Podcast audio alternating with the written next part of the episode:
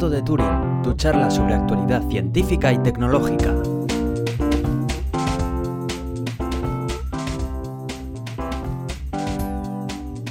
Bienvenidos al Gato de Turing, yo soy Aitor Brazaola. Y yo soy Iván Eguía. Bueno, eh, han pasado varias semanas, eh, han cambiado las tornas, yo estoy en Finlandia, no eres tú el que está en Finlandia este año. Efectivamente. Esto, esto se me está haciendo extraño. Normal, normal. se me está haciendo extraño. Pero sobre todo por la conexión de internet, ¿verdad? Efectivamente, también. La verdad que las conexiones aquí es, bueno, son súper avanzadas. Yo creo que es uno de los países con las mejores conexiones a internet que tienen. Eh, tengo 100 megas de conexión a internet simétricos. Buah, Eh, Eso está mejor que lo que tengo yo, ¿eh? Sí, sí, porque son simétricos. Eh, para el que no sepa lo que son simétricos, es que son eh, la mitad de subida y la mitad de bajada. De forma de que de esta manera podemos hacer una A videoconferencia. ver, como la mitad. Bueno, mitad y mi- o sea, lo, lo mismo, te quiero decir que es lo mismo. subida y tiene bajada, entiendo. Sí, eh, sí, claro, claro, eso es. Vale. Y claro, eso nos permite hacer una videoconferencia y que mi voz salga toda pastilla de aquí, básicamente. Así que bueno, esto Sin ya es otro nivel. ni nada, parece que estuvimos nada. aquí al lado. Estamos hablando de fibra óptica a fibra óptica, has visto como es. la gente del primer mundo ya. Qué barbaridad. Eh, pero también tenemos otro viaje que hemos hecho por ahí, a Dubai. A Dubai ni más ni menos, sí, sí, efectivamente. Eso es. Allá en el culo del mundo, pero sí. Y este episodio es un episodio, eh, eh, va a ser un episodio un poco raro, un poco especial, ¿no? Como aquel que hicimos, ¿te acuerdas? De viajes. Eso es. No obstante, eh, en este episodio todavía vamos a dar alguna noticia, que aquel fue un locurón de Sí. contar cosas. Sí, sí, sí, sí. Además, yo me acuerdo que cuando estuvimos grabando aquel, eh, tú ya llevabas bastante tiempo aquí en Finlandia, entonces Sí. tenías un montón de batallas que contar. Eso es. Y bueno, y además había pasado por Estocolmo y todo el rollo, bueno, es que había sido también viaje de tela Claro. marinera. Eso es, es que fue un multiviaje, un mega... Yo todavía no, llevo aquí una semana, creo que voy a hacer ahora cinco días aquí. Y bueno, creo que sí que puedo decir que ya ha pasado más o menos el shock inicial, ¿no? De llegar a una cultura totalmente distinta, un país distinto, instalarte y preparar dónde vas a dormir los próximos cuatro meses, ¿no? Donde va a ser tu casa, básicamente. Sí, sí. Y bueno, el día que llegamos, pues aquí no había nada en el apartamento que tenía. Y bueno, ahora dispongo de una pedazo de cama de 1,50 que la conseguí de chiripa de 60 euros por de segunda mano. Y bueno, no me lo pude ni creer. Eh, La, la batalla fue épica para traerla. Tuvimos que alquilar un remolque, un conocido de una amiga tuvo que prestarnos el coche. Bueno, bueno, la verdad que fue... Y luego ya para desmontar la que aquí había pequeña y guardarla en el trastero ya ni te cuento. Esa fue aquella otra, otra aventura. Pero bueno, Eh. eh, algo que sí que me gusta mucho a mí de la cultura finlandesa es el tema de la reutilización, que reutilizan todo. Bueno, todo, una pasada. Aquí lo de las tiendas de segunda mano están en la orden del día. O sea, eh, eh, aquí tenemos una compañera que estuvo aquí el año pasado y este año ha repetido. Y ha repetido la experiencia, quiero decir, no el curso, ¿eh? y resulta que, claro, cualquier cosa que le decimos en plan de, joder, oye, pues un microondas no vendría nada mal, ¿eh? Y tal. Y nada, nada, pues eso al second handen. A mí me hacía muchísima gracia, ¿no? Lo del second handen. Digo, ¿cómo el second handen? ¿Pero eso qué es? ¿Un lugar? ¿Un sitio? Sí, sí, claro, que hay, además hay muchos por todo, por todo Los la, hay, pen- la pendanta, que es, que es el sitio donde estoy y tal. Y sí que es verdad que fuimos y me llamó la atención que no solo era de electrodomésticos y cosas así que quizás son más fáciles de, de vender de segunda mano por tema higiénico, sino que mogollón de ropa, zapatos, chaquetas, bueno, muchísimo, muchísimo, muchísimo de textil. Me Sí. quedé alucinado. No pasa, la verdad es una cultura que envidio mucho en muchos sentidos, entre ellos en ese. Sí. Eh, y, bueno, y aquí lo de lo del drinking lo tienen más asumido, o sea, aquí trincan, pero bien, ¿eh? O sea, eh, me llamó la atención eh, en una, en una mini fiesta de estudiantes que tenían puesta en el campus de la universidad y estaban haciendo litros pues ahí en, el, en la campa de al lado de la entrada de la universidad, pues... Pero eran finlandeses, seguro. Sí, sí, que llevaban los buzos, los overall estos eh, famosos y tal. Joder. Y Y estaban ahí al lado de la, de la entrada y nadie, nadie decía nada, nadie tal. Y yo, yo lo miraba y yo decía, bueno, esto en España sería, bueno, impensable. Les echan de ahí con la policía directamente. o sea, lo que pasa es que suelen ser muy comedidos, tampoco la lían luego, aunque estén bebidos. Sí, eso es verdad. Esa sensación daba, ¿no? De que, bueno, cada uno estaba a su borro, eh, a, a su bola y bueno, eh, bien, o sea, no, no, no veías ni altercados, ni que estaban ahí en plan mal, ni nada, no, estaban ahí a su bola, pues como yo que sé, como los que se juntan en el parque a comer pipas y a beber Coca-Cola, no sé, me llamó muy bien la atención, oye. Yo me acuerdo que a nosotros nos, nos dijeron, nos dijo un profesor en su día que los finlandeses no beben en general más que otras culturas, lo que pasa es que lo beben todo de golpe. Sí, pues puede Eso nos dijo, a saber. Di que también, a ver, yo ahora me estoy moviendo en un colectivo que, que suele beber bastante, que es el colectivo estudiante, ¿sabes? Estudiante y encima Erasmus, es que vamos, eso, es, vamos, una locura. Bueno, yo recuerdo que el, el, segundo día de llegar aquí ya, eh, ya me estaban diciendo para, para, ir a una fiesta de Erasmus que había organizado la, la Unión de Estudiantes en la universidad. Y yo, pero bueno, pero está por loco, si acabo de llegar, ¿sabes? O sea, y bueno, venga, vale, pues oye, voy a ver qué, qué ambiente hay y tal. Llego allí un mega botellón en la calle y luego dentro una mini discotequilla ahí en los sótanos de la universidad y venga, dale caña. Y yo, joder. la verdad que es un choque, es un choque. No estamos acostumbrados en España. A... He de decir que me sorprende bastante el tema del botellón en la calle porque donde estuve yo ni de palo había un botellón en la calle. No. O sea, era todo en discotecas o en bares. Imagino que también como estaba más al norte y era más frío allí, pues... Claro, el lo tema más que... Claro, esa es otra de, la que, de lo que quería hablar, el clima. Eh, yo pensé que bueno iba a llegar aquí y yo ya ahí con mi chaquetón, mi jersey, mi tal. Y cuando llegué aquí me llevé una sorpresa agradable. Eh, esto era como, como un otoño en Bilbao. Sí que hace un poco más frío del Bilbao del que venía, que bueno, estos días estaba siendo horrible, pero eso es otro tema. Eh, aquí era como, podías ir en camiseta corta por la calle.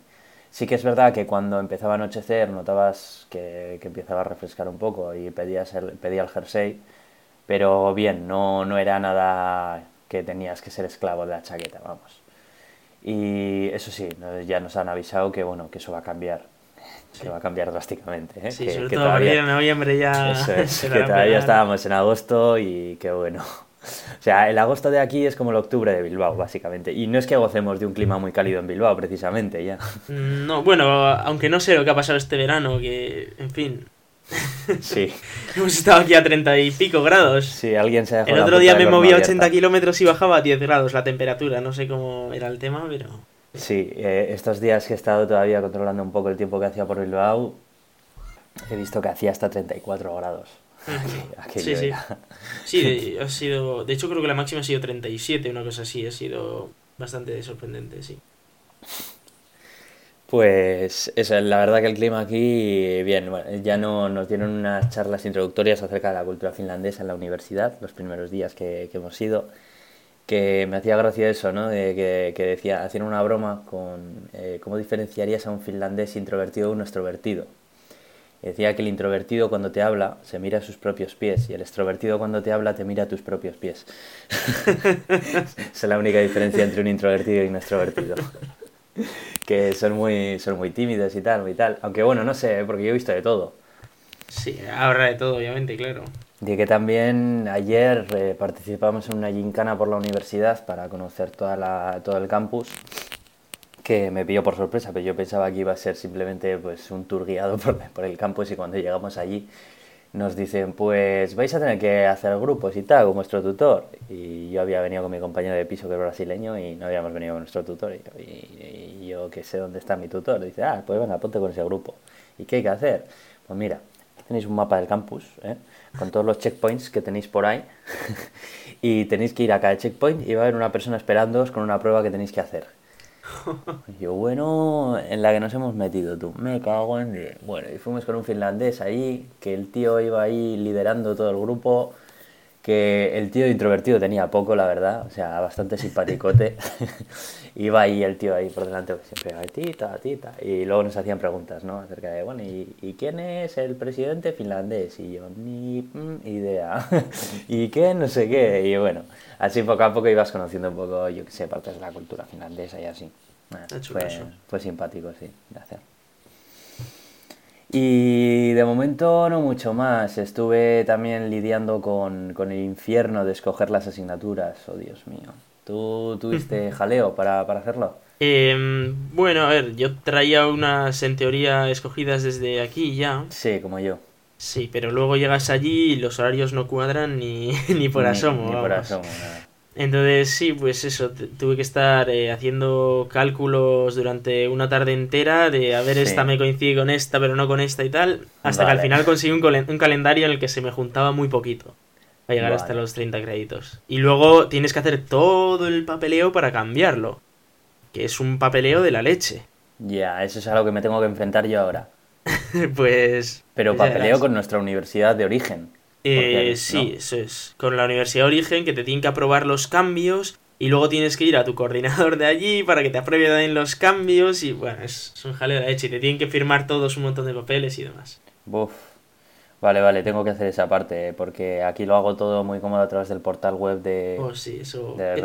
Eso también mola un montón y es algo que aquí no tenemos. Uf, Lo qué de, ah, sí. Y igual hasta tenéis que os lo podéis poner en el calendario de Google Calendar o algo. Eh, hay una aplicación web que te la pintaba en un calendario, pero no te, no te permitía exportarlo para iCal, ¿no? ¿no? No, no, no, no. Nosotros sí Eh, yo, creo que estaba hecho por un estudiante o algo esa aplicación web, ¿eh? Y no, no tenía soporte para eso.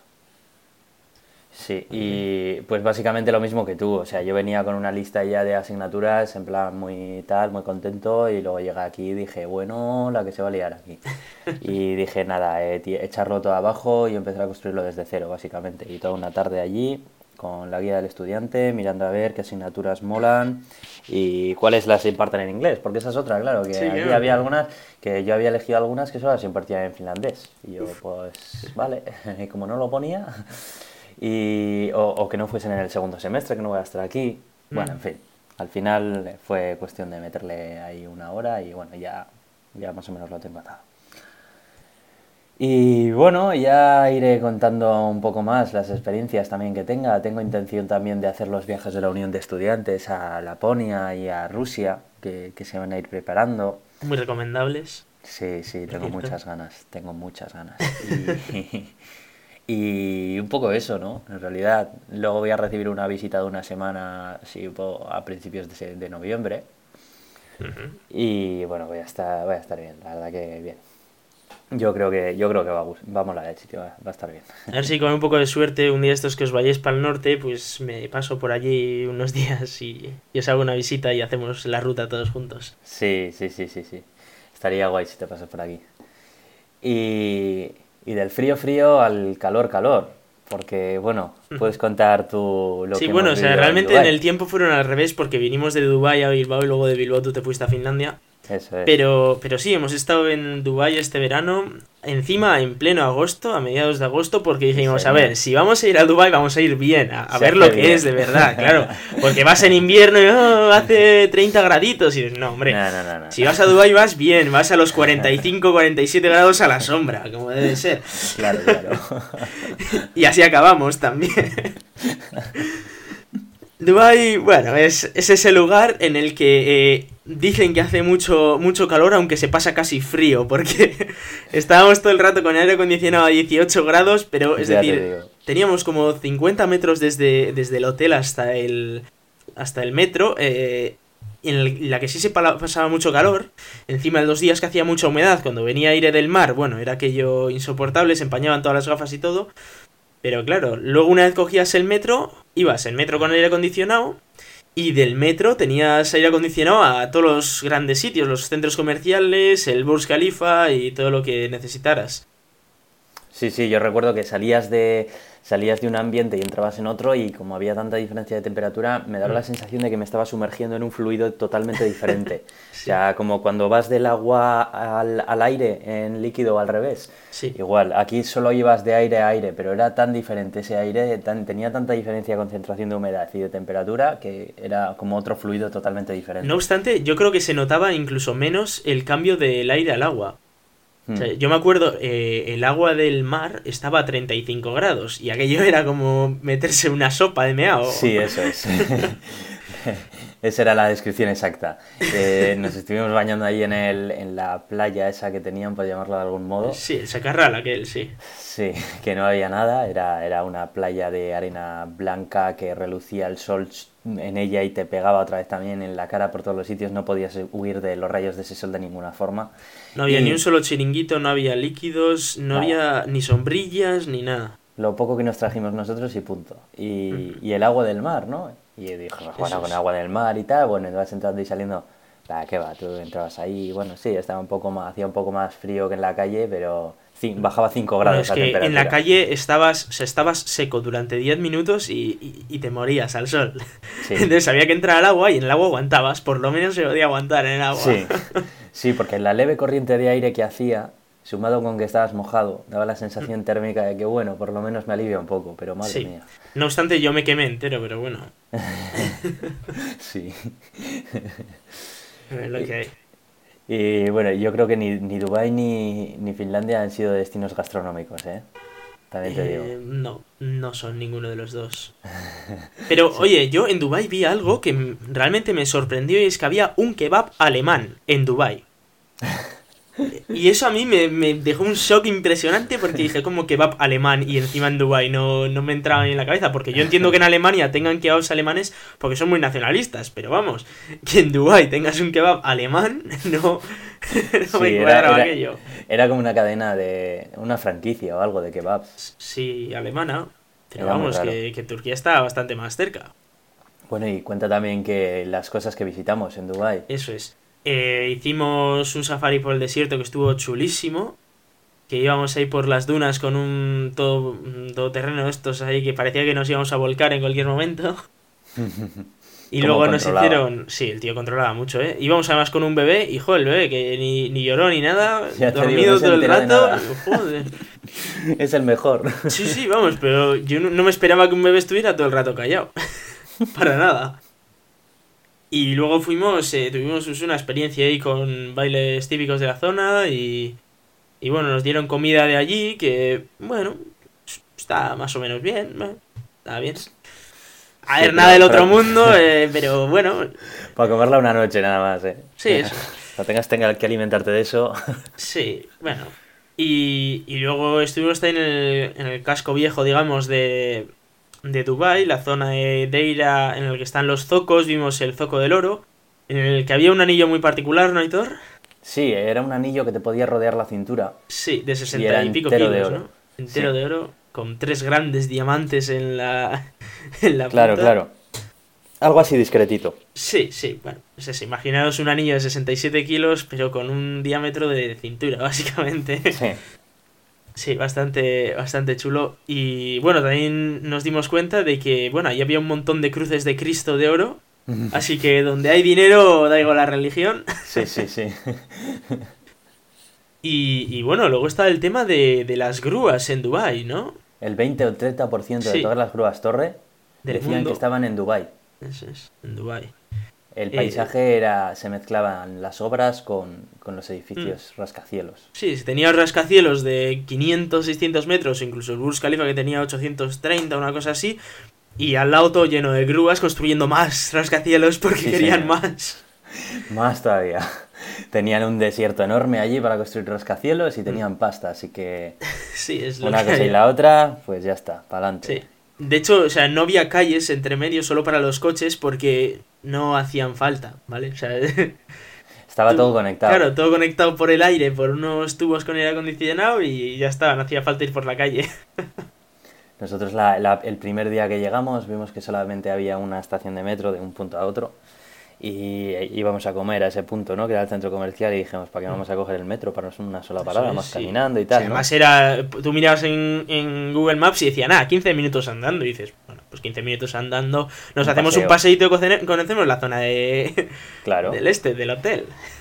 Bueno, pues aquello vimos que era el infierno, o sea, un calor en la calle que llegamos empapados en sudor y, llegamos como pudimos, porque encima todas las carreteras, o sea, todas las aceras se terminaban. Hmm. Tenías una acera alrededor de un edificio, pero si querías cruzar de uno a otro, pues era raro encontrar un paso de cebra que te lo permitiese. Sí. Y luego, claro, entrabas, pero totalmente mojado. Y cuando digo totalmente mojado, es totalmente mojado porque estás caladísimo. Es decir, incluso hasta los pantalones vaqueros estaban chorreando de agua. Entrabas en, en el centro comercial y había acondicionado a 18 grados, con lo cual. Sí. Bueno, yo me cogí un constipado de la leche, claro. El choque era, el choque era tremendo, madre mía. Sí, sí. Uf, qué mal lo llevaba. con toda la humedad que había afuera y todo, uff, terrible. Que Luego cualquiera podría pensar, ¿no? Estás en medio del desierto, ¿qué humedad va a hacer? Pero es que tienes el mar al lado. Sí, sí, sí. y sí, bueno, ya te acuerdas aquel vídeo que sacamos con la cámara en la que parecía que había una niebla terrible, pero era precisamente porque, Uf. porque estaba empañada la lente, totalmente empañada. Y se volvía a empañar todo el Y rato se la empañaba lente. todo el rato, sí, sí. Mm. Yo siempre temía por los aparatos electrónicos. Yo decía, ahí no sé ya hasta qué punto eh, Mm. peligran, porque veías la velocidad con la que se empañaba la lente y, y Sí. te alarmabas, ¿eh? Como, Sí, uy, sí. madre Sí, o sea, yo me acuerdo, las gafas, desde que salía hasta que se me empañaban, era como un segundo y medio, dos segundos y ya no veía nada directamente. Mm. Tenía que sacar la valleta y tal. Bueno, y luego, ¿qué opinas acerca del corresponsal que está ahí todo el año de los Record Guinness? Sí, de eso te iba a hablar también, claro. Eh, yo creo que no sé si habrá un día al año en el que no hay un récord Guinness nuevo, ¿eh? porque tenían, como hemos dicho, el anillo de oro más grande del mundo, pero tenían el edificio más alto del mundo, el edificio residencial más alto del mundo, el centro comercial más grande del mundo, el centro comercial más grande del mundo de repuesto, por si lo rompen el más grande del mundo. Sí, era muy gracioso. Y, y bueno, tenían. eh, tenían la, la isla artificial más grande del mundo, pero estaban construyendo otra que iba a ser más grande. Y como se les estaba quedando pequeña, iban a construir otra también, más grande todavía. Eh, tenían hecha la bola del mundo también en islas. eh, canales artificiales por todas partes, bahías artificiales por todas partes. em, no sé, tío, era. era, Sí, era- todo lo más del mundo. Era lo más del mundo, efectivamente. Era, eh, bueno, una, una explosión de dinero y de ganas de demostrar al mundo que aquello no Mm. era un desierto, pero bueno, Sí, yo me acuerdo el día que fuimos a Abu Dhabi con el guía, eh, bueno, vosotros si ibas detrás no tanto, pero yo lo tenía al lado y me iba diciendo, sí, mira, eso es lo más no sé qué del mundo, eso es lo más no sé qué del mundo, eso es lo más no sé qué del mundo. Y yo, vale, tío, vale, todo, sí, sí, todo es lo más del mundo. Ese- eso también, que visitamos también Abu Dhabi. Eso es, visitamos Abu Dhabi, eh, vimos muy de lejos el circuito de Fórmula 1, eh, lo que sí que vimos fue el Ferrari World, aquel centro, eh, pues eso, de Ferrari con la con la montaña rusa esta y tal. Y luego vimos lo que es el centro de Abu Dhabi, una catedral enorme, bueno, catedral digo yo, una Mezquita. mezquita, sí, Sí, claro, sí. que no son catedrales, una mezquita enorme que, bueno, también era lo más del mundo, era la tercera más grande del mundo, pero luego dentro tenía eh, las lámparas de araña más grandes del mundo y en vez de una, pues tenía tres para compensar un poquito porque, claro. Y la alfombra de una sola pieza más grande del mundo también, que era pues más grande que un campo de fútbol, yo creo. Sí, sí, sí, sí, sí. sí. Bueno, la verdad es que muy espectacular. Lo curioso es que esa megaconstrucción estaba terminada hace unos seis años o sí, ¿no? Sí, Y claro, eh, chocaba que un edificio religioso con tanto despliegue de- económico se haya construido hace escasos seis años, ¿no? sí. Porque yo me paraba a pensar en las eh, en lo que puede haber aquí en España, las catedrales de España, pero claro, las catedrales de España así tan, tan ostentosas Sí, fueron no construidas hace, hace bastantes cientos de años. No, no ahora. Ahora yo creo que sería prácticamente impensable, ¿no? Con, con la moda austera Sí. que hay últimamente. De, oiga, que me quiero construir aquí una catedral con lámparas Ahora, de, ahora de se construyen campos de fútbol por esos precios. Ahora se construye eso. No sé qué es peor, pero bueno. Y era curioso, sí, era curioso. Además, me llamó la atención que era grande, era la segunda más grande del mundo, porque creo que no la podían hacer la más grande del mundo porque esa tenía que ser la meca sí o sí. Entonces, claro, Pues, contra eso, y no sé si era la no segunda o la competir. tercera, pero sí, por ahí andaba. Y nada, estuvimos el día allí en Abu Dhabi y... Que además te, te iban diciendo, eh, que si los, los pilares estos no son de oro de verdad, es oro pintado, pero todas las cúpulas de las catedrales, o sea, de, Ah, de la, de las cúpulas de la mezquita, todas tienen oro de 24 quilates, de no sé cuántos kilos, y luego sí. no sé qué también de oro, y lo otro de cristales es Swarovski, y esto de los cristales más caros del mundo de no sé qué sitio de Italia, y bueno, sí. En fin. Era una Sí, sí. locura. Un- no te vayas a pensar que esto es de pega, ¿eh? Porque todo Sí, aquello que ves ahí al fondo es totalmente de verdad. Sí. O sea, que no es porque no hayamos podido económicamente, es porque hemos querido. Bien, bien. Oye, tu, tu loro ya está on fire, ¿eh? Sí, hoy está, está on fire. Yo creo que me está oyendo a mí hablar y como estoy solo en casa dice, uy, uy. Bueno, le vamos a invitar como uno más del podcast. ya Sí, cualquier día esto es- me lo traigo aquí al lado del micro y, y hablamos con, con ella también. Sí, yo creo que ya a estas alturas la mayoría de nuestros oyentes ya la conocen, bueno, pues como una voz más. Es lo- es lo que hay. Sí, eso, eso parece, sí, está ahí. Y bueno, Tampoco es que diga nada con mucho sentido, pero... pero bueno, a veces da su opinión y, y ya está, ¿sabes? Sin más. Y, y bueno, eso fue Dubai. Eh, eh, no sé si nos dejamos algo de Dubai que Pues... Sí. Probablemente, pero... seguramente, pero bueno. No sé, bueno. Estuvimos Bueno, también en la, en la casa del jeque este, pero bueno. Sí, de Said Al Maktoum. Sí. Sí, que tenía ahí una de sus muchísimas casas propiedades, la tenía ahí designada a modo de museo Mm. y se podía visitar de forma, de forma mm, pública y demás.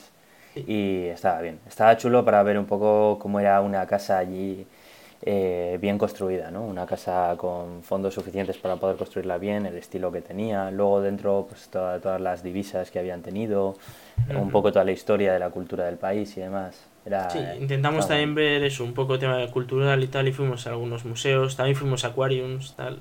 Mm. Sí, ahí, poco- sí. Ahí tenían aquariums dentro de los centros comerciales también. Sí, o en la punta de una palmera artificial en medio del mar, Sí, también. también. Sí. también. Eh, muy impresionantes ambos de ver. Sí. Eh, ambos con sus tiburones blancos allí.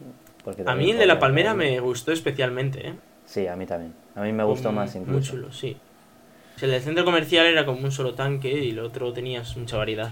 Hmm. Y, y bueno, eh, realmente estuvimos tuiteando un montón de cosas, un montón de fotografías a lo largo de todo el viaje, así que bueno, supongo que si, si nos seguís un poco en las redes sociales, pues habréis podido ver un poco también todo esto que hemos estado contando.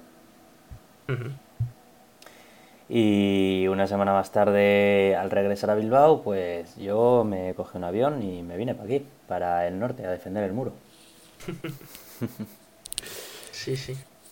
Así que bueno, esa ha sido nuestra parte de viaje. De, Esa es nuestra excusa para no haber publicado el último mes. Claro, claro, eso es. Eso es. Eh, hemos estado de vacaciones, nosotros también. Y también, bueno, pues porque viene bien también refrescar un poco la mente, ¿no? Y volver a empezar esta temporada con un poco, con una, una visión diferente y todo diferente. Y bueno, eh, veremos a ver. Hemos- nos hemos suscrito también a, a los premios de, de la asociación Podcast. Así que bueno, agradecemos si, si nos dais vuestro voto, si os gustamos como podcast y demás, eso ayudaría. No, no por el premio realmente, porque realmente creo que no, el premio no, no tiene ningún valor, es, es más bien el, el reconocimiento, ¿no? Eh, nos ayudaría a ser más conocidos, a poder llegar a más gente. Y eso siempre está bien. Y. Y bueno, y si yo creo que es hora de hablar un poco de alguna noticia, ¿no? De qué es lo que nos Eso hemos encontrado aquí al volver de vacaciones. Eso te iba a pues decir. Así que venga, vamos a empezar con tecnología, que no hay mucho, Vamos pero hay algo.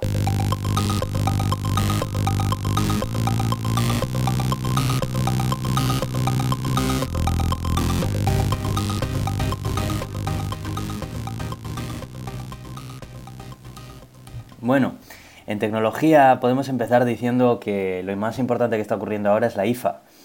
La IFA es una feria, la IFA Consumer Electronic Unlimited, que es desde el 4 al 9 de septiembre. Todavía no es 4 de septiembre en el momento en el que estamos grabando esto, pero si, si habéis estado siguiendo las noticias eh, ya habréis visto que tanto Lenovo como Huawei, como todos los grandes ya están presentando Incluso sus- Siemens. Incluso Siemens, es verdad, pero de Siemens no, no, no me he enterado de, de lo Han sacado un móvil bastante, bastante chulo, la verdad. Sí, ¿eh? Bastante chulo, sí. Muy, muy potente, tal. Con varias versiones, algunas de ellas un poco como repetidas y que no tienen mucho sentido, pero bueno, la verdad es que está bastante bien. Parece que ha vuelto fuerte. Bien, bien, eso está bien, que entre un poco de frescura en, en todo esto, porque al final siempre vemos a los mismos, con las iteraciones de los mismos modelos de teléfonos, y, y nunca hay mucho más que contar que lleva un procesador más potente y una cámara mejorada, ¿no? Que al final es. siempre se queda lo mismo, si no. Así que bueno, y, y estaremos atentos y tenemos intención de la semana que viene en el episodio pues hacer un poco un resumen de todo lo que se ha presentado en, esta feria, porque empieza mañana, pero ya se han presentado eh, terminales y, ya a partir de mañana empieza lo que es la feria en sí, con los stands y demás. Así que hemos dejado un enlace a la, a la, página oficial de la feria, es en Berlín, y para que las personas que no estén enteradas, pues bueno, se puedan empapar un poco de, qué va esta feria y demás. Y ¿quieres, ¿tú quieres reseñar algo importante que viste ayer que se presentó? Eh, a ver, yo he estado viendo, eh, han sacado prácticamente todos ya han presentado sus terminales. Eh, están por ahí, Acer ha presentado los suyos, Samsung ha presentado el reloj, me parece, si no me equivoco. luego, este, Motorola ha presentado el reloj también, nuevo. Que, tiene muy buena pinta. A mí es muy bonito, pero a mí personalmente no me gusta. Eh, luego también ha habido. ¿Qué más ha habido? Eh, han presentado. Creo que Sony ha presentado algún Xperia. El. Sí, el Z creo que era el Z5 este es un Sony. sí. sí, sí, sí, la iteración. Y ha presentado además un, un compacto de la misma versión, que es uno pequeñito, pero con unas características muy, muy, muy potentes. Es el primero de gama, el único que hay de gama alta por debajo de las 5 pulgadas. Con lo cual, bueno, pues para aquellos que no quieran tener una phablet, pues viene muy bien. Hmm. Y bueno, pues por lo general es básicamente lo que hemos tenido, nuevos terminales, nuevas tablets, aunque no demasiadas tablets, pero bueno, es lo que, lo que hay. Oye, eh, que se nos ha olvidado decir algo muy importante, que, que yo soy el afortunado poseedor de un Apple Watch y, y tú tienes algo en camino, ¿no? Sí, eso es. Yo tengo un Pibel Time Steel en camino y tú te compraste en Dubai un Apple Watch. Sí. Y, no, solo eso, sino que le has dado tanta envidia a tu pareja que se ha comprado otro. Yo no quería. tú no querías, no, que va, no. ha sido contra tu voluntad totalmente. pues es que resulta que estábamos allí y, bueno, había un zoco y, y empecé a preguntar en el zoco porque veía que vendían relojería muchos de ellos y a ver si alguno conocía alguna tienda donde vendían un Apple Watch. Así que unos y otros me fueron llevando de una tienda a otra y llegamos a las tiendas en las que ya empezaban a atenderlas a tenerlos y, cuando dije que, que, si me sacaban uno que lo compraba, que pagaba por él, bueno, vinieron corriendo a ponerme uno entre las manos. Así que la, primera vez que llegué lo vi que estaba al mismo precio que en España, pero luego el segundo que vi, no, ya el segundo que vi estaba, estaba unos 50 euros más barato y no me pude resistir. No me pude resistir, fue así. O sea, le dije, toma, toma mi dinero y y quítate de mi vista, ¿sabes? O sea, y así, así fue, cogí el, cogí el reloj, le di el dinero y salí zumbando de allí. Y tengo que decir que estoy muy contento y muy satisfecho con él. La verdad es que, bueno, si una vez que te acostumbras al mismo tiempo que pones a cargar el teléfono, porque bueno, a ver, yo la misma pega que le sacaba, yo le sacaba la misma pega que tú, ¿no? El tema de, de la batería. Es decir, que la batería no dura un día, dura más de un día más de un día, incluso que puedes estar día y medio, casi dos con él. El tema es que, claro, tú cuando llegas al fin del día, normalmente llego con un 40% de batería restante. Todavía ni siquiera he visto el modo este de ahorro de batería, el que entra a partir del 10%, que solamente te muestra la hora y no hace más. Ese todavía no lo he visto. Siempre llego a casa, aún habiendo salido tarde eh, por la noche, siempre he vuelto a casa con un 30% de batería, un 40%, o sea, bastante. No, no tienes problema de, ser esclavo del cargador, vamos. O sea, que lo cargas pues porque lo tienes que cargar, pero no porque te hayas quedado sin batería. Ya, ya. Y, y, bueno, sobre todo el tema de eh, el tema de como monitor de actividad. Era una cosa que yo siempre había tenido monitor de actividad más o menos desde que salieron, que es un invento que a mí me gusta mucho. Y pues aquí mataba dos pájaros de un tiro, porque yo sé mucho de llevar reloj y llevaba el monitor en otra mano, pues mira, ahora solamente llevo un chisme y, lo soluciono todo. Y las aplicaciones todavía son lentas, porque básicamente se ejecutan en el teléfono y, mm. se mandan por Bluetooth al reloj. Pero esto va a cambiar ahora, en un mes. Cuando Apple libere la nueva, el nuevo sistema operativo del reloj, una de las cosas que van a cambiar es precisamente esa, que las aplicaciones de terceros, el SDK va a correr directamente en el, en el reloj y eso va a hacer que vayan a toda pastilla, como las apps nativas de Apple. Y te consumirá más batería también. Eh, no creas, porque al final lo que gastas por un lado lo, lo consume por el otro. Sí, sí, Realmente pero ahora bueno, tiene que un durará Bluetooth. menos, imagino, no sé. Mm, No creo, me imagino que Ahí eso ya habrán hecho ya. Claro, porque claro, tú piensas que ahora mismo eh, tiene un tráfico Bluetooth muy grande. Porque tú estás manejando una interfaz de una, de una aplicación y está constantemente enviando datos al teléfono a través de Bluetooth. Es precisamente por eso, por lo que es tan lenta la aplicación de terceros. En cambio, las de Apple, eh, la aplicación del tiempo, la de actividad, la de email y todo eso, funcionan muy bien, funcionan muy rápido porque, claro, las de Apple las hicieron nativas directamente desde el comienzo. Así que, bueno, yo creo que en octubre, cuando se libere eh, WatchOS 2, eh, el- va a mejorar además bastante. Así que, bueno, yo estoy, estoy contento. A ver, a ver, a ver qué pasa. Y tú, bueno, nos tienes que contar cuando te llegue tu Pebble Time. ¿Cuánto Todavía queda? no, no he llegado. Eh, me llegará, imagino que para principios de octubre. Imagino yo. Has cogido el Steel, ¿verdad? El Steel, sí. Ajá. Eh, más Bien. que nada por la mayor batería y, y porque es un poquito más, más grande, más tal. Bueno, tenía más chulo y eran creo que 50 euros más, o sea que merecía la pena realmente Bien, bien. dar el salto. Pues a ver si, a ver si te llega y, Y ya en cuanto contaré te también, llega, eso es. eso es. Bueno, igual mejor que esperes una semanita desde que lo tengas. Hombre, ¿eh? claro, sí, pero para hay que probarlo y, todo eso, eso es. Y, y luego lo contamos aquí. A ver, tengo ganas también de saber las impresiones. Y cambiando de tercio, eh, hace unos días leí una noticia que me llenó de orgullo y satisfacción. Ah, ¿Qué vas a decir? Y es el fin de Flash, en Chrome al menos, en los anuncios de Bueno, Chrome. fin de Flash, eh, tampoco es exactamente así, ¿eh? No, pero es un golpe muy duro hacia Flash. Sí. Yo creo que, bueno, a ver. Le están eh, dando golpes todo el rato, lo que pasa es que mm, Sí, cuesta, cuesta. todavía no cae.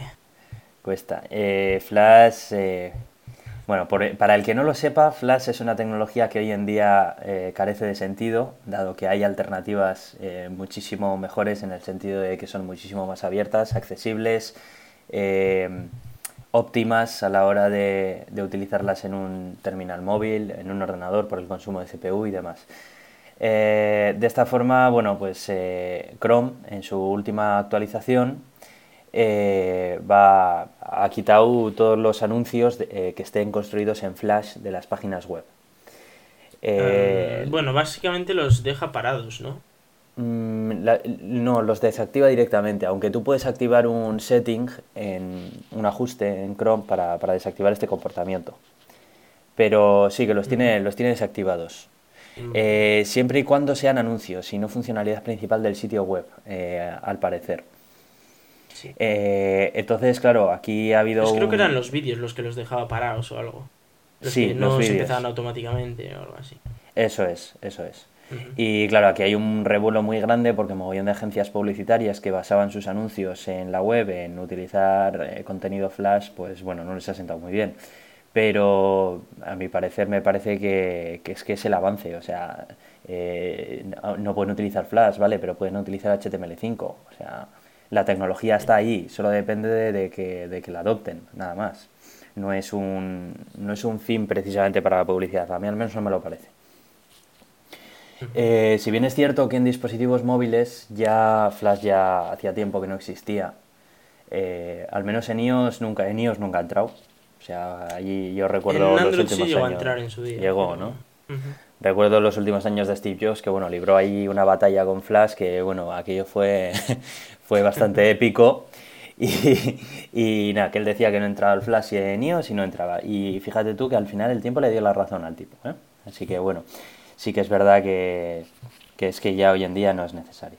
Así que nada más, que los anunciantes se pongan las pilas, que empiecen a, a buscarse la vida con HTML5 y, y que salgan de Chrome, que es el navegador más utilizado hoy en día en la web, es un paso súper importante para que, para que esta tecnología vaya desapareciendo cada vez más.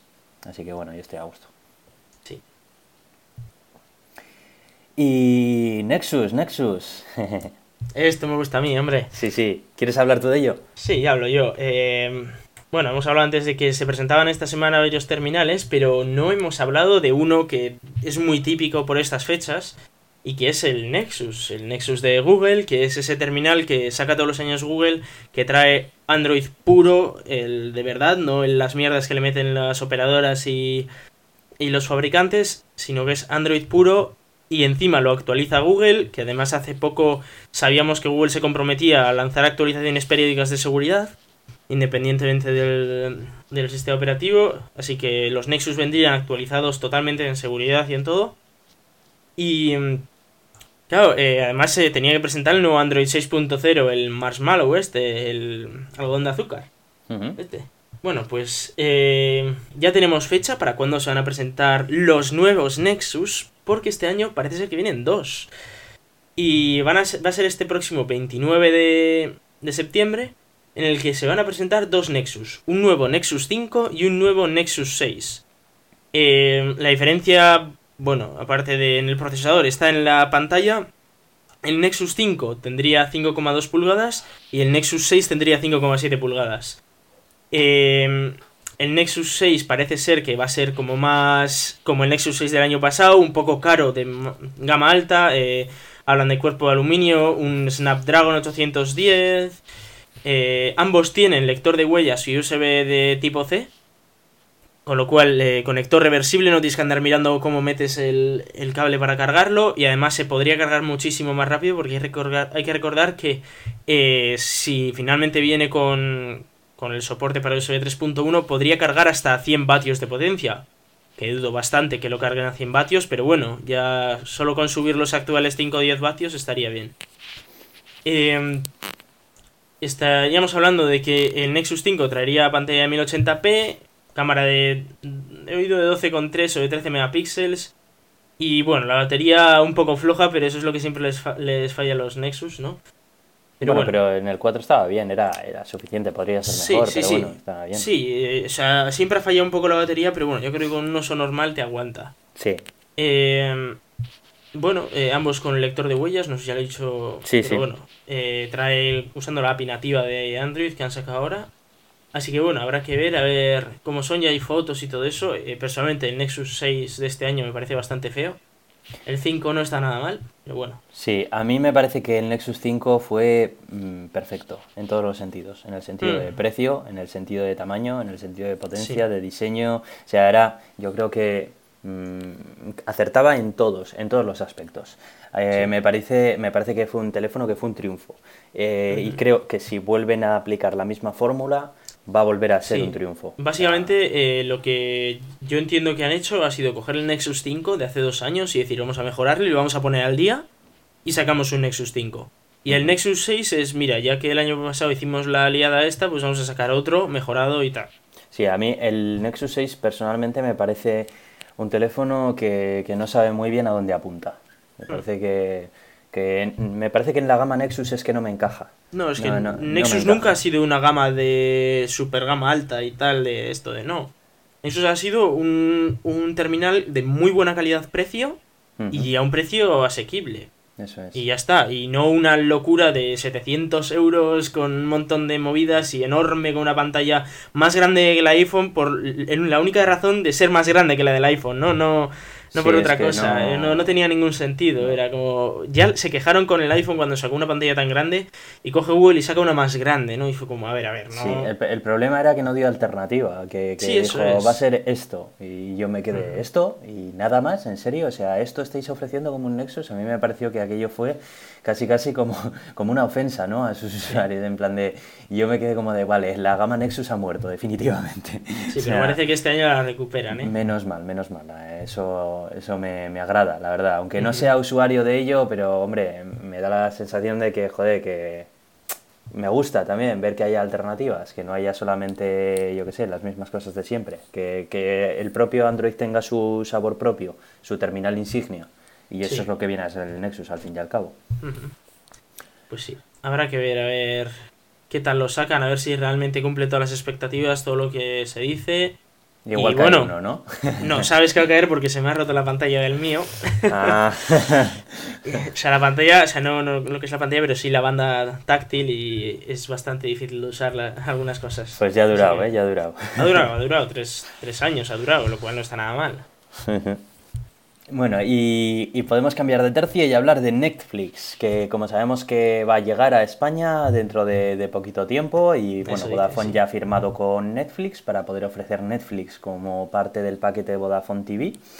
Pero eh, si quieres Netflix y no tienes Vodafone, no pasa nada, lo puedes contratar igualmente. En ningún caso Netflix va a ser una compañía dependiente de Vodafone eh, de forma de que Vodafone aquí intenta un poco plantar cara a Movistar, ¿no? Con la fusión que ha hecho con Canal Plus, que se ha quedado con Zombie y bueno, pues toda la parrilla televisiva de Canal Plus, que ha sido un golpe en la mesa bastante grande. Ha habido muchas quejas por parte de Orange y de, y de Vodafone de competencia desleal, porque claro, de un plumazo Movistar se ha quedado con un 80% de la televisión privada española. Sí. Así que bueno, parece que Vodafone intenta contraatacar un poco con esto y bueno, veremos a ver qué tal llega el Netflix a, España. Eh, yo he de decir que aquí en Finlandia me he contratado Netflix, porque aquí puedo. es la primera vez que contrato Netflix y todavía no, lo no he tenido mucho tiempo para probarlo, pero está muy bien porque voy a tener un mes gratis y el siguiente mes son 7,99. Si, los quiero, si lo quiero en HD serían 9,99 al mes. Me parece que es un precio, vamos, muy bien.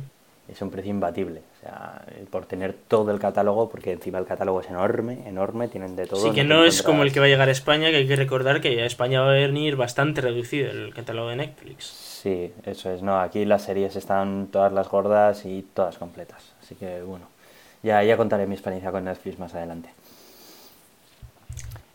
Y nada más, tenemos de tecnología. Eh, Eso es, habrá más, habrá más en la semana que viene que tendremos ya todas las novedades del IFA. Eso es. Pero bueno, de momento vamos a hablar un poco del espacio y otras ciencias porque hay alguna noticia sí que tenemos. Eso es, así que venga.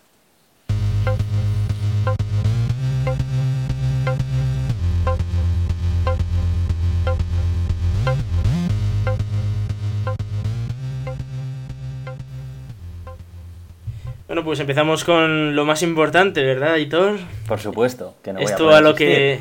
Eso te iba a decir, que, igual querías asistir y tal. Bueno, el próximo 11 y 12 de septiembre, es decir, este fin de semana no, el próximo, eh, llega a Naucas Bilbao 2015. Y sí, este año es la segunda semana de septiembre en vez de la última, pero bueno, es... Está bien también, a mí me pilla muy bien las dos semanas, me da igual.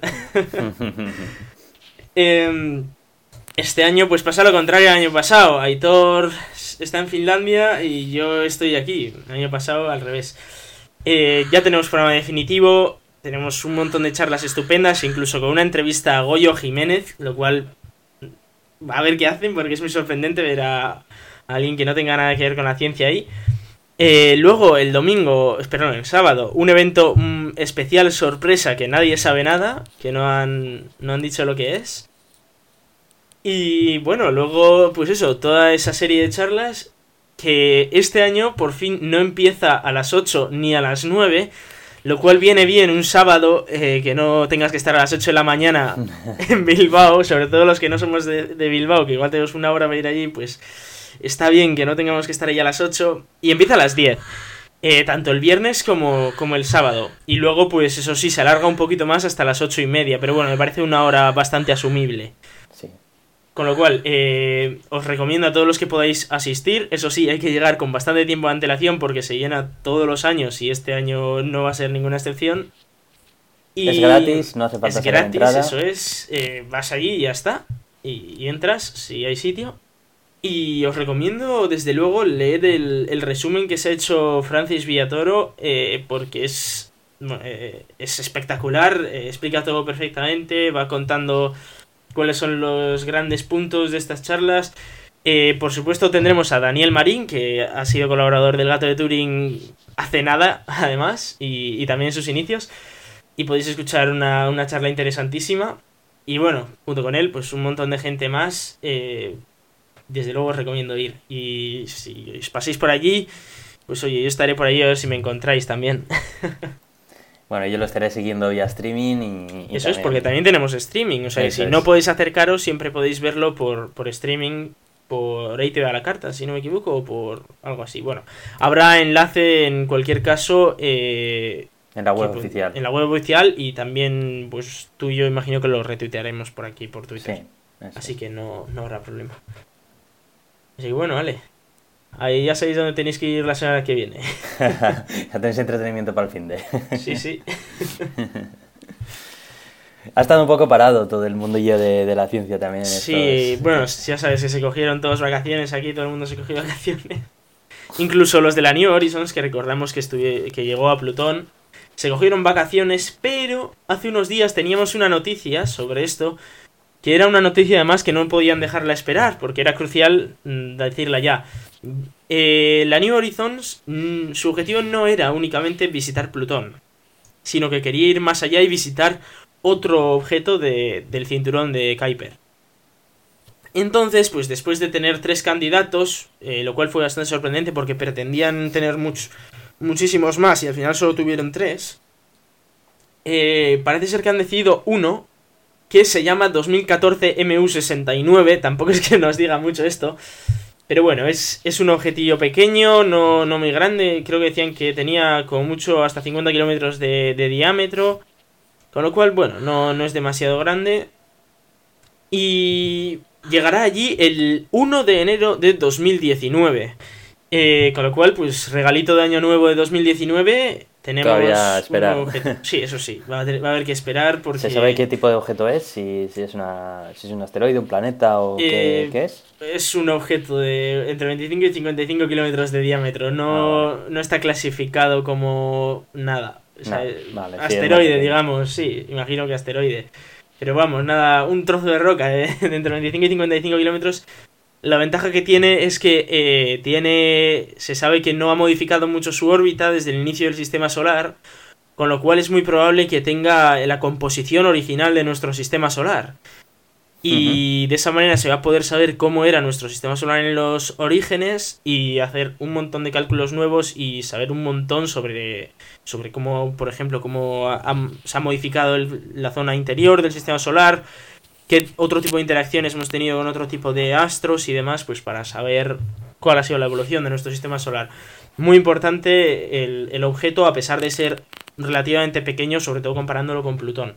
Pero bueno, esa era la noticia y también, bueno, saber que eh, este septiembre volveremos a empezar a recibir imágenes de, Plutón, con lo cual, pues oye, a ver qué, nos depara todo esto. Oye, ¿has visto el peluche ese de Plutón que han hecho? Lo he visto, han hecho un peluche de Plutón muy, muy gracioso. Sí, sí, sí. El peluche ahí que se está abrazando a su corazón y tal. Muy curioso, la verdad.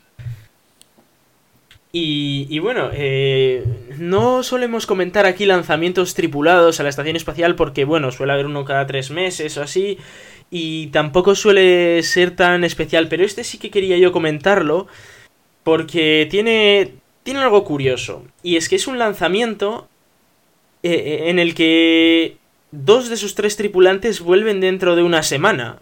Con lo cual, bueno, es un poco como, vale, no sé qué vais a hacer ahí arriba en una semana. Sí. Pero eh, esto tiene, tiene un porqué y no es esto de que, oh, y bajan solo dos, ¿y qué pasa? Que se quedan todos ahí arriba, uno ahí arriba y ¿qué, qué leches ha pasado, no? No, el tema es que eh, sorprendentemente ahora, bueno, ahora mismo, creo que ahora mismo mientras grabamos no, pero dentro de unas horas que llegan estos tres va a haber nueve tripulantes en la Estación Espacial Internacional por primera vez desde allá por 2013, si no me equivoco. Eh, en el que es algo sorprendente, la verdad es que no sé exactamente cómo lo van a hacer, porque sé que tienen seis sitios para dormir, imagino que les dejarán algún hueco más. Bueno, eso es como cuando vienen tus amigos a casa que les pones ahí una colchoneta hinchable, ¿no? Es, de que traigan es una semanita, así que no pasa nada. Eso es, montarán una fiesta ahí arriba o algo. sí, algo así. Eh, de hecho, bueno, eh, va a ser eso, una semanita y eh, volverán dos de los actuales tripulantes de la estación espacial junto con eh, un kazajo que es el primer astronauta de eh, la Agencia Espacial Kazaja, eh, que era... era Ros... Rostar o no sé, una, una cosa un poco rara. bueno, el caso es que va a ir allí, solo a pasar esa semana y la gracia de todo este jaleo, de que ahora ya nueve personas y demás, es que dos astronautas van a pasar casi un año en la estación espacial. Y como las misiones son de 6 meses, pues eh, hay que hacer eh, el, cuadrado de, vale, ¿cómo mandas a dos tíos durante un año pero sin perder asientos? Había dos asientos libres, pero bueno, todo el jaleo. Y al final lo han cuadrado así. Sí que es verdad que en esta misión, y de hecho en el parche de la misión aparecen unas notas y tal, con motivos musicales, porque iba a ir una cantante como turista espacial para una semana, en ¿Lo ves? lugar La del fiesta, la Que van a hacer una fiesta, te lo digo en serio. Pero se rajó en el último momento. Vaya, hombre. Eh, no se sabe muy bien por qué, se cree que es porque no consiguió eh, reunir los 50 millones de euros que costaba el viaje. Eh, yo lo entiendo, a mí también me costaría reunirlos bastante, sinceramente. No, no es algo que digas, vas por casa y dices, oh mira, 50 millones de euros, me voy al espacio. No, Sí, no, no, no no es así. tan fácil, no. Entonces, bueno, entiendo que es difícil de conseguir 50 millones de euros, que también están Bueno, carillos, que eh, los, también- los viajes. igual aparece aquí Kanye West y dice que, que- que ya sabes que se quiere presentar a gobernador de los Estados Unidos, así que bueno. que lo mismo se Pues le sí. cruza el cable y oye, va, también. Pues sí. Hay una. Todo esto esperemos que, que cambie un poco con SpaceX, que recordemos que lo que quiere hacer es rebajar el precio de los viajes a Marte a 500.000 euros, con lo cual, si consiguiera eso, pues estaría muy bien. Pero bueno. Habrá que ver a ver cómo se desarrolla esta misión de una semana. He de decir que la nave se queda allí en la estación espacial y de hecho, eh, para, que se, para que pudiera atracar esta nave, eh, Gennady Padalka tuvo que mover su Soyuz de, de un puerto de atraque al otro. Y el tío lo hizo en manual, en vez de en automático. Lo hizo Joder. en manual y, y lo hizo en solo 18 minutos. O sea, ese tío iba ahí zumbando con la Soyuz como si fuera ahí, ¡guau, vamos!